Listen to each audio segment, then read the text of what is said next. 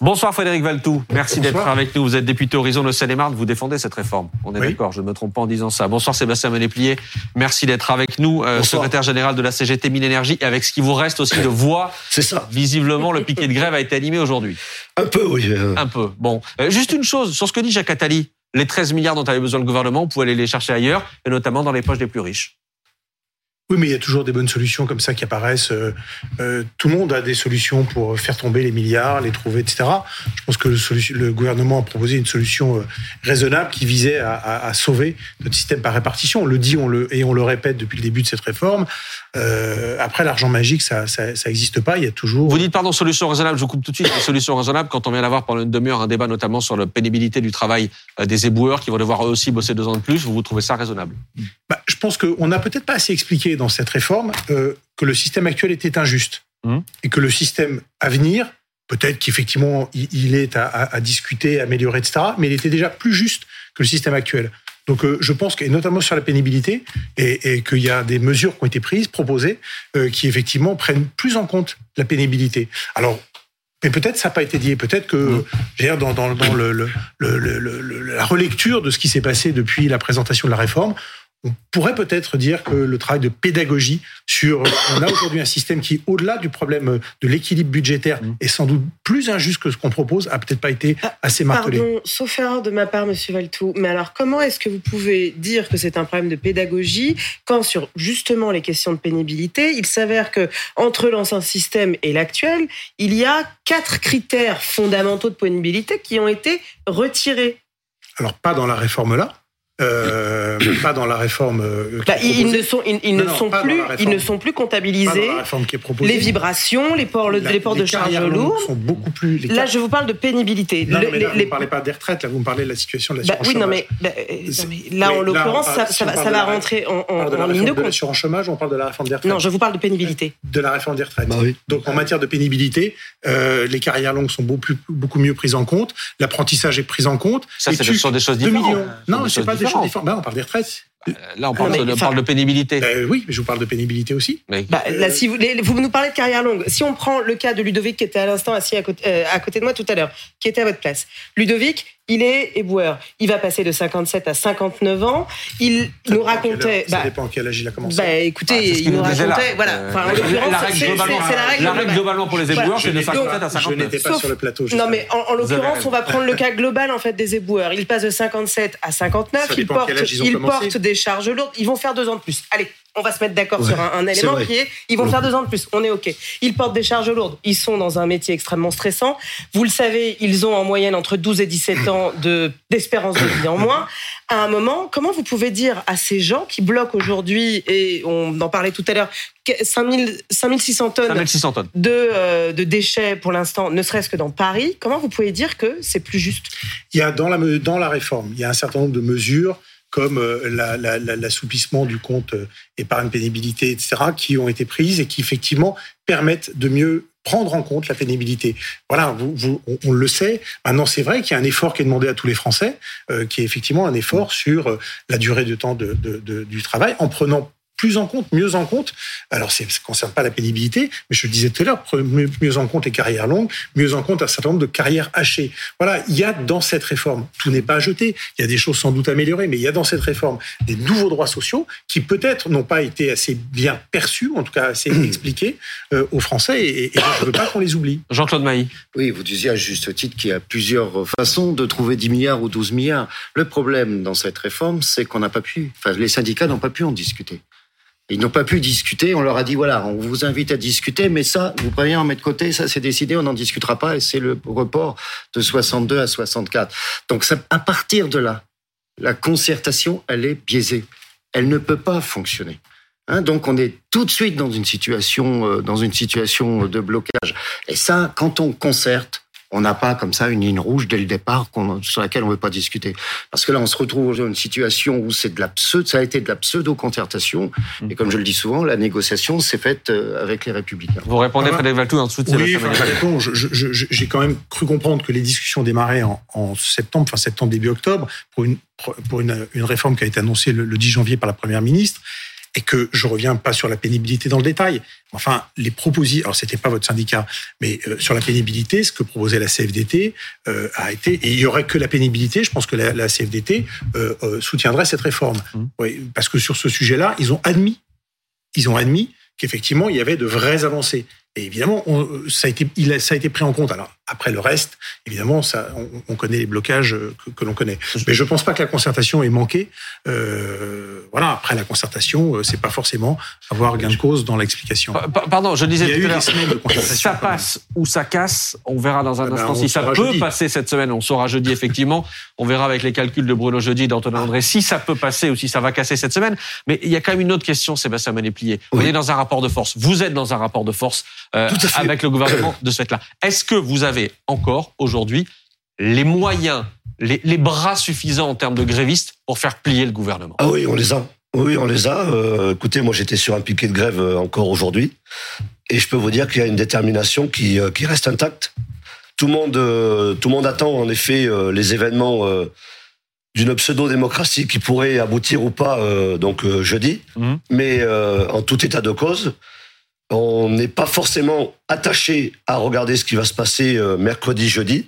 Mmh. Ce qui est certain, c'est que quand je dis qu'il y a une détermination, c'est que ceux qui sont en grève aujourd'hui reconductibles, et c'est le cas dans l'énergie, depuis maintenant 15 jours, il y a une volonté de ne pas s'arrêter parce que il y aurait eu euh, parce que le texte aurait été voté 3 où il y aurait eu un vote défavorable. Alors attendez parce qu'on pose la question là, les syndicats ont-ils déjà perdu? Parce qu'on s'arrête sur ah, non, non. attendez, la mobilisation de samedi, peu de monde dans les rues. Euh... Pas les mêmes que ceux qui sont la semaine.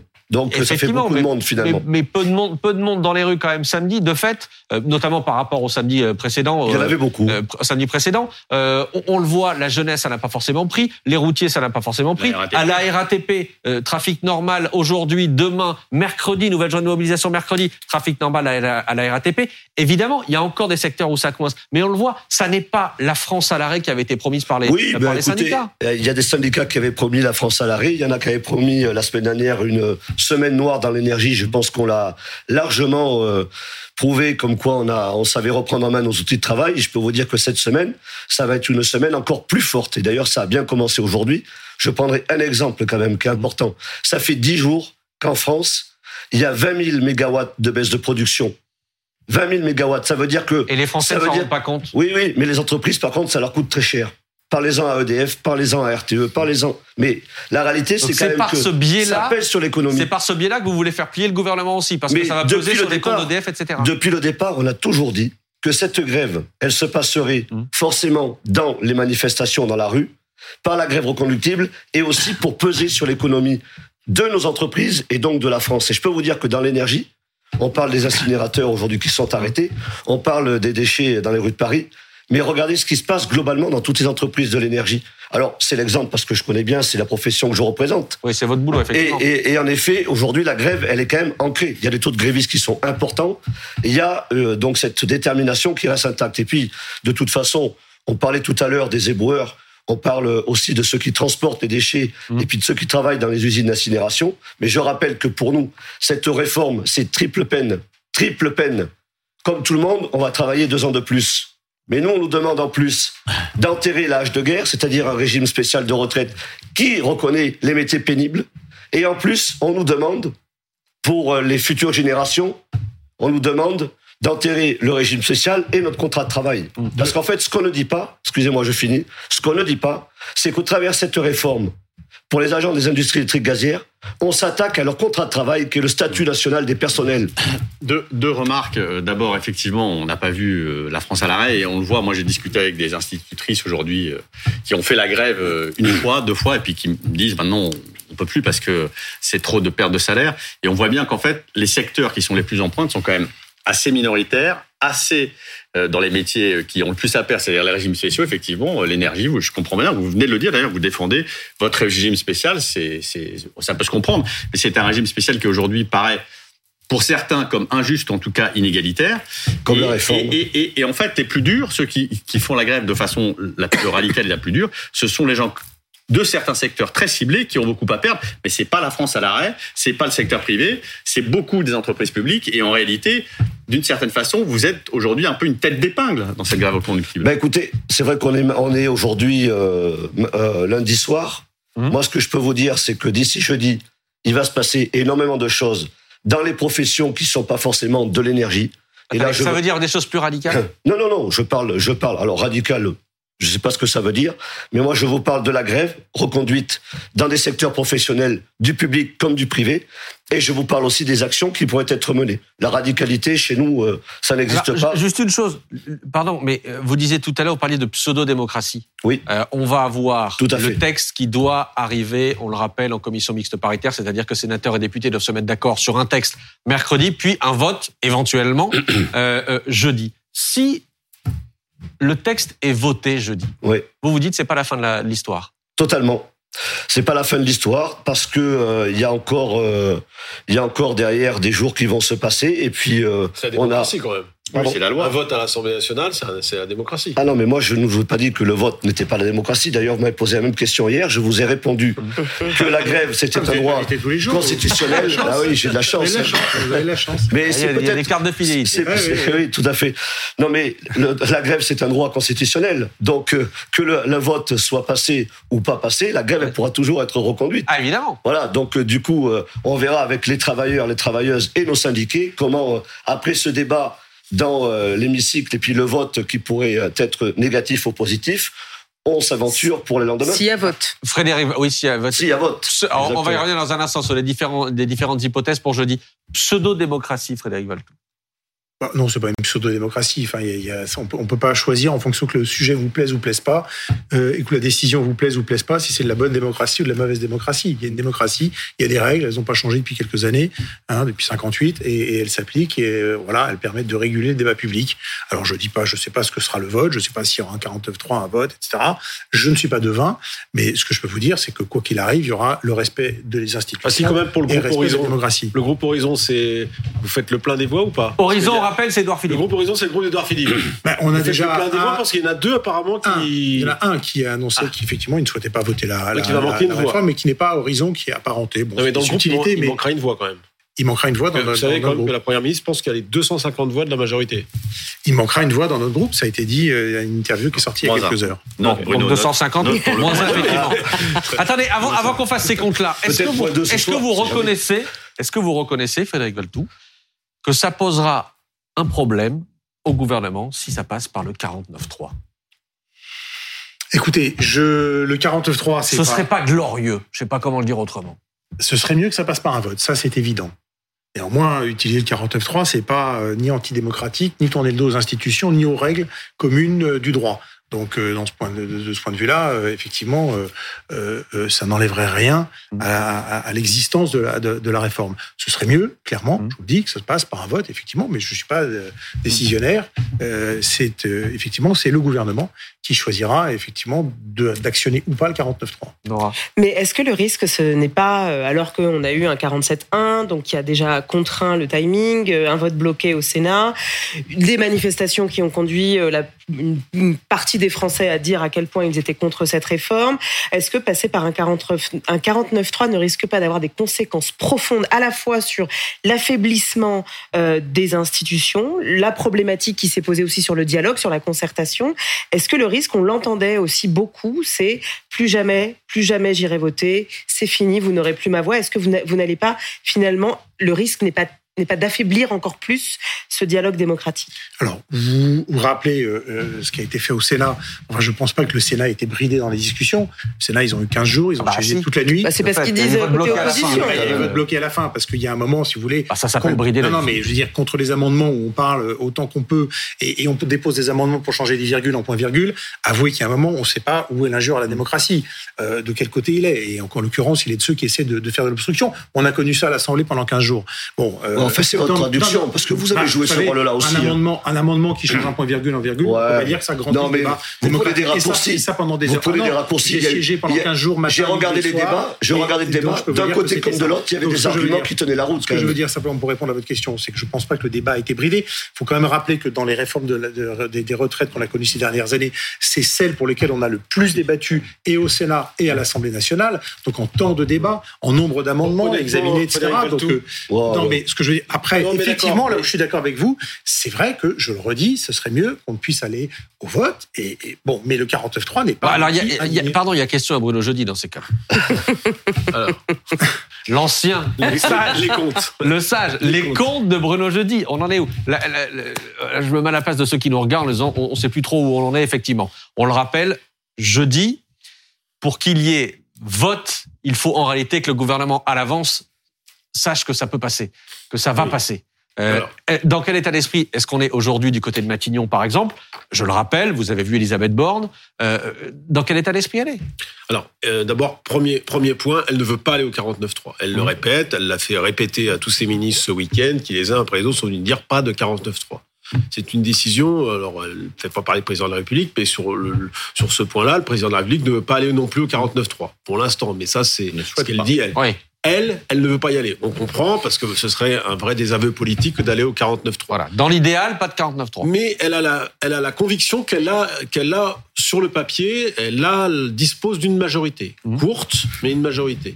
Elle pense même que c'est au-dessus de 5, 5 voix d'avance, entre 5 et 10 peut-être et qu'en dessous de 5 voix, elle n'irait pas. Ça, ouais, trop risqué. En dessous de 5 voix d'avance, on n'y va pas. Et pour appuyer cette conviction, elle regarde, grosso modo, il y a 250 à 255 qui, qui voteront contre, mmh. les NUPES, les RN, le petit groupe d'Eliott, une partie des non-inscrits, hors LR, hein, parce que les LR, c'est un cas particulier. Et puis, il y a en face 250 pour, alors 249 maintenant, nous dit euh, Frédéric Baltou, parce qu'il en manquerait un, il en manquerait un du côté de... Vous m'avez posé la question, vous connaissez la raison. Non, mais il y, en a, peut-être d'autres du côté de Renaissance. Mais enfin, elle, elle compte sur les 250. Et ça veut dire qu'en fait, elle va mettre son sort entre les mains des Républicains, donc euh, Olivier Marlex et Éric Ciotti, pour ce qu'ils puissent maîtriser de, de leurs troupes. Il y a 61 députés LR. Selon ses comptes, il y en a entre 32 et 35 qui voteraient pour. Une quinzaine irrémédiablement contre, ça c'est Eric Ciotti qui le dit. Et il y en a une dizaine, on ne sait pas aujourd'hui si c'est pour, si c'est contre, si c'est abstention. Résultat des courses, euh, eh bien, c'est 10 hmm. députés d'ici qui vont faire euh, pencher le fait qu'il y a un vote ou pas. On verra dans un instant ce que vous leur dites d'ailleurs à ces députés euh, indécis aujourd'hui. Mais, mais d'abord, Sébastien Maniplier, qu'est-ce que ça changerait pour vous s'il n'y avait pas de vote et si on allait au 49-3 ben, euh, ça revient à ce que je disais tout à l'heure, la pseudo-démocratie, c'est le 49-3, par exemple. Non, mais réellement, euh, je crois que toutes les conditions ont été créées euh, pour qu'on puisse en arriver là. Voilà. En tout cas, moi, c'est l'analyse que j'en fais ce soir. Alors peut-être que je me trompe.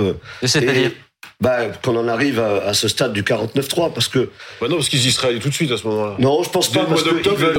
Non, mais ils, veulent, ils veulent, ils veulent, pour moi, après je peux me tromper, mais ils veulent se donner bonne conscience pour euh, pour prouver aux Français que, en effet, la réforme elle n'est pas populaire et et euh, donc ils auront tout fait pour essayer de faire de la pédagogie et et de l'expliquer. Et aujourd'hui, donc euh, ils vont aller jusqu'au bout, jusqu'au bout pour trouver les dernières solutions. Est-ce que, pardon, ma question, je vais je vais préciser ma question. Est-ce que ça peut remettre de l'huile sur le feu, sur votre feu, sur les piquets de grève? Écoutez, que ça soit le 49-3 ou qu'il y ait un vote pour la réforme, mmh. en tout état de cause, je peux vous dire qu'on ne s'arrêtera pas en chemin. Ah, mais ça, c'est un problème. Mais ça, c'est un problème. C'est quand pour le coup, si le Parlement vote, s'il y a une majorité au Parlement qui vote, qui sont les représentants du peuple français, pardon, mais c'est oui, mais le peuple français, monsieur, excusez-moi. C'est pas la rue qui fait la loi, ah c'est pas les syndicats qui la loi. Mais sauf que le peuple français n'en veut pas de la réforme. Mais, eh oui. Il est eh résigné, il a élu ses députés. Moi, il y a un argument, il y a un argument, il y a un argument que je Le peuple français ne veut pas de la réforme. un peu On dit l'abstention est le premier parti de France, les gens se sont abstenus massivement, mais c'est compliqué de s'abstenir aux élections, surtout quand il y a des choix dans les programmes politiques aussi fondamentaux, et de venir ensuite dans la rue expliquer que euh, c'est antidémocratique parce que euh, il n'a pas eu le soutien pour sa réforme. Je veux dire que il y a des institutions dans ce pays, on vote et au moment du vote, on décide et on élit quelqu'un dont on connaît le programme en connaissance de cause. S'il y a une majorité à l'Assemblée qui vote la loi, pardon, monsieur. Oui, mais monsieur, c'est la loi. Et puis Jean-Claude Maïs. C'est la loi. On est dans un pays libre, on a le droit quand même à ne pas être d'accord avec le vote qui est fait quand même par ceux qui aujourd'hui sont entêtés de faire passer une réforme. Non, mais attendez, la loi, c'est peut-être la loi, je suis d'accord avec vous. Mais ceux qui sont entêtés à vouloir faire passer cette réforme n'écoutent pas le peuple qui n'en veut pas. Alors excusez-moi, mais dans quel pays sommes-nous avec un président qui met le feu régulièrement Plébiscité par le peuple, vous, vous avez déjà vu une réforme des retraites plébiscitée par le peuple? En 1995, 95, la France était à l'arrêt. En 2010, il y a eu des jours et des jours de grève. N'aiment pas L'histoire devrait parler quand même à ceux qui nous gouvernent aujourd'hui pour dire attention. vous venez de reconnaître que les manifestations attirent de moins en moins. Vous-même, vous venez de le reconnaître. non, non, je n'ai pas reconnu que. Non, à part dans secteur, mais sinon. Jean-Claude, non, non, je, ne déformez pas mes propos. Le 49.3 est tout à fait euh, légal euh, et conforme à la Constitution. C'est pas, c'est pas le problème. Mais vous savez, il y a trois manières historiquement quand vous regardez les choses, trois façons qu'une loi pour qu'une loi s'applique pas. C'est où, par exemple, en 2006 où la loi est publiée au journal officiel, elle est promulguée. On parle du CPE. Le CPE, et le président de la République euh, la retire, enfin, la transforme. Ne l'applique pas. Donc, elle n'est pas appliquée. Vous avez toute une série de lois, parce qu'on aime bien faire des lois en France, hein, et les accumuler. Toute une série de lois qui ne sont jamais entrées en application parce que les décrets d'application mmh. ne sont jamais sortis. Bah, ça, c'est euh, autre chose. Et même parfois, dans des moments plus graves de l'histoire, euh, vous savez, en 40, quand il y avait les pleins pouvoirs à, mhm. Pétain, il y en a qui ont fusé les pleins pouvoirs, y compris un dénommé le général de Gaulle. Bon, et, alors, ça a été dans un autre contexte. Oui, on est dans un contexte particulier. Mais attendez, pour revenir sur les deux autres hypothèses, vous imaginez Emmanuel Macron, Elisabeth Borne qui font passer leur retraite, leur réforme, pardon, et qui derrière disent non, on va pas publier les décrets. Je, je n'imagine pas. Enfin, attendez, il faut pas, il faut pas être sorti de Polytechnique ou de, ah. ou de l'ENA pour eh savoir depuis le début que c'était un bras de fer. Mmh. Donc si le pouvoir a cru, exécutif, a cru à un moment qu'il allait pouvoir retourner un tel ou un tel, il s'est mis le doigt dans l'œil où il a aucune connaissance du mode de fonctionnement social. en tout cas, il y a le Conseil constitutionnel. Donc vous permettrez quand même qu'on puisse, s'il y a vote ou s'il y a 49-3 qui valide la, loi de réforme des mmh. retraites, qu'on puisse quand même, nous, ceux qui sont contre cette réforme attendre le point de vue du Conseil constitutionnel. Donc, on aura encore quelques jours devant nous pour mobiliser et, en tout cas, s'y opposer. Alors, attendez, et, et si euh, il y a accord du Conseil constitutionnel, vous vous couchez? Bah, pas du tout. Pourquoi on se coucherait toujours bah voilà, donc. Ah non, mais attendez. Hein. C'est une image. non, non, mais bien sûr, vous comprenez ce que je veux, ce que je veux dire. Non, non, mais bien sûr, j'ai compris. J'ai compris ce que vous voulez dire. Non, mais écoutez, ce qui est très simple, c'est que de toute façon, si le Conseil constitutionnel valide en effet la loi et qu'après elle passe par décret, il y aura forcément les choses qui vont changer dans ce pays. C'est très clair. Mais ça va être vous difficile. Vous pensez à quoi quand, quand vous dites qu'il y a des choses qui vont changer dans ce pays ben, L'application de la loi en tant que mhm. telle, mhm. eh ben, forcément, si euh, elle est validée, elle va, elle va s'appliquer. Mhm. Donc, ce qui va changer, c'est que dans le monde du travail, l'application de la loi, elle va être forcément euh, en application de partout, que ce soit dans le public comme dans le privé. Et tous celles et ceux qui aujourd'hui sont vindicatifs vis-à-vis de cette le loi. Coup de, vont revenir sur le, un autre pouvoir reviendra sur le, sur le texte voté. Non, non, non, c'est pas ce que je voulais dire. non, non, ce que j'étais en train de dire, c'est que ceux qui sont vindicatifs vis-à-vis de, de ce projet de loi parce qu'il ne veut pas travailler deux ans de plus, forcément demain, bah, il faudra, euh, parce qu'elle sera entérinée, se dire que oui, mais c'est ça deux ans de plus à minima, parce qu'on n'est pas à l'abri d'en avoir d'autres réformes. Alors, attendez, parce qu'il y a quand même quelque chose d'assez savoureux ce soir dans ce que nous disait Bruno Jeudi, c'est que le sort de cette réforme du gouvernement, aussi d'Elisabeth Borne, est entre les mains de quelques députés, hum. les Républicains. Ah, il pèse plus que M. Ménespillier, ses amis. Les Républicains. Oh, sûr, ne dites pas, pas je, Dis, je le dis pas, c'est pas l'ironie, mais c'est la vérité. Euh, les Républicains, Frédéric Valtou, qui ont donc été siphonnés depuis sept ans par Emmanuel Macron, les Républicains qui ont eu droit, au moment où ils ont pris la parole la semaine dernière, à des bras d'honneur de la part du, du ministre de la Justice, euh, c'est quand même un sacré retournement. Il faut avoir sacrément confiance pour se dire que les républicains vont vous offrir d'une certaine manière aussi cette réforme-là jeudi soir. Ça peut être aussi le pari de la cohérence vis-à-vis d'élus qui, depuis des années et des années, je viens de ce parti que j'ai quitté il y a six ans, mais enfin mmh. bon, qui depuis des années et des années euh, plaide pour des réformes de la retraite, plaide pour effectivement euh, le fait de, de, de, sécuriser ainsi le système par répartition, mmh.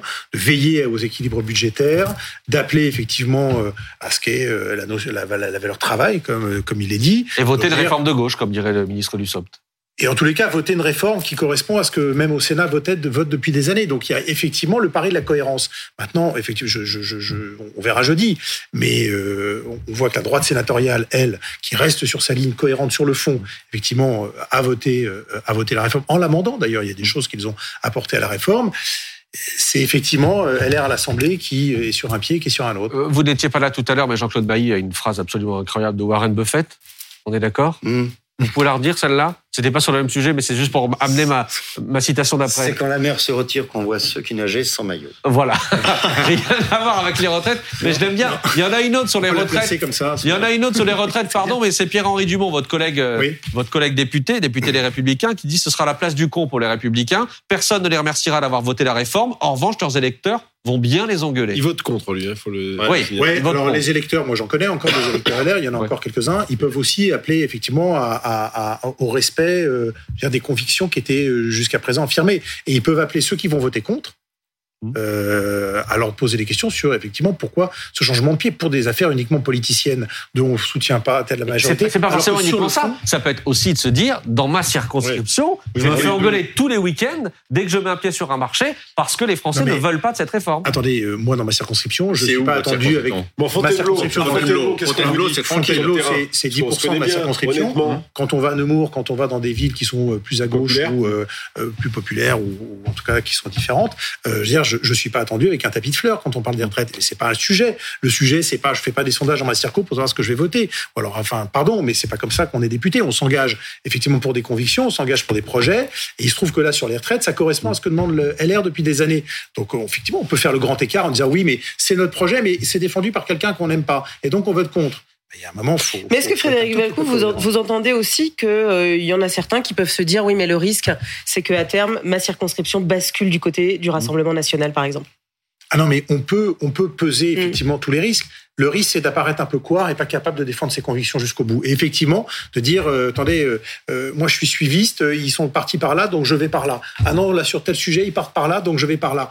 Je suis pas sûr que ce soit comme ça aussi qu'on assure la pérennité d'une circonscription à la même étiquette politique et la pérennité d'un destin politique. Vous imaginez que le, le, le pouvoir, Emmanuel Macron, Elisabeth Borne, décident d'aller au vote, effectivement, prennent le pari d'aller au vote jeudi et que ça se passe mal euh, J'allais dire aujourd'hui tout est possible. Je ah, vous le dites quand même. suis pas devin, mais, mais vous dites que tout est possible. Des, ben, ça fait partie des. Enfin, Bruno, je Mais est-ce que vous dites qu'il faut prendre ce euh, risque-là Il y a pour pas 40 voix ou 50 voix. Pardon, mais est-ce que vous dites que pour asseoir l'autorité d'Elisabeth Borne, d'Emmanuel Macron, et pour asseoir la légitimité de cette réforme-là, vous dites qu'il faut, il faut prendre le risque?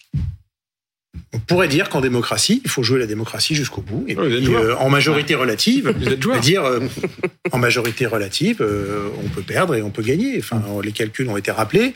Ça sera au revoir Elisabeth Borne. C'est-à-dire, vous, voyez, vous voyez ça possible peut passer, une, bah, si ça peut passer à trois voix. Sur le plan de la procédure, une seconde lecture est même possible si jamais ça ça passait pas. Vous pensez que c'est possible? Ça on verra jeudi soir. Si on pouvait s'arrêter là, ce serait pas mal. Réinvitez-moi jeudi. Moi aussi, je veux mon rond de serviette ici. Réinvitez-moi jeudi et on en reparlera jeudi soir et je serais intéressé pour, euh, pour, poursuivre la conversation. Bon, merci Frédéric Valto en tout cas d'avoir été avec nous. Sébastien Ménépli, on a bien compris. Je vais reprendre mon expression à moi. Vous ne vous coucherez pas jeudi, quoi qu'il se passe. Non, non, on se couchera pas jeudi, c'est sûr. Hmm. Maintenant, après, on verra euh, jusqu'où ça va aller. C'est sûr que le, vote euh, serait de toute façon la meilleure des choses pour qu'au moins on puisse savoir réellement ce qui sortira de, de l'engagement de chaque député. Euh, ça va nous laisser quand même quelques euh, quelques quelques heures pour euh, pour essayer de de les convaincre, en tout, en tout cas ceux qui sont aujourd'hui encore indécis, parce qu'il doit y en avoir très certainement, de dire qu'il faut véritablement écouter le peuple qui ne veut pas de cette réforme. Après, on verra hein, ce qui ressortira du vote. Merci. Merci Sébastien Ménéplier d'avoir été avec nous ce soir. Merci Frédéric Valtou. Merci, à mes camarades aussi de m'avoir euh, euh, accompagné. Ce suspense, évidemment, on va le vivre tout au long de cette semaine jusqu'au vote possible euh, jeudi. on va suivre tout ça, évidemment.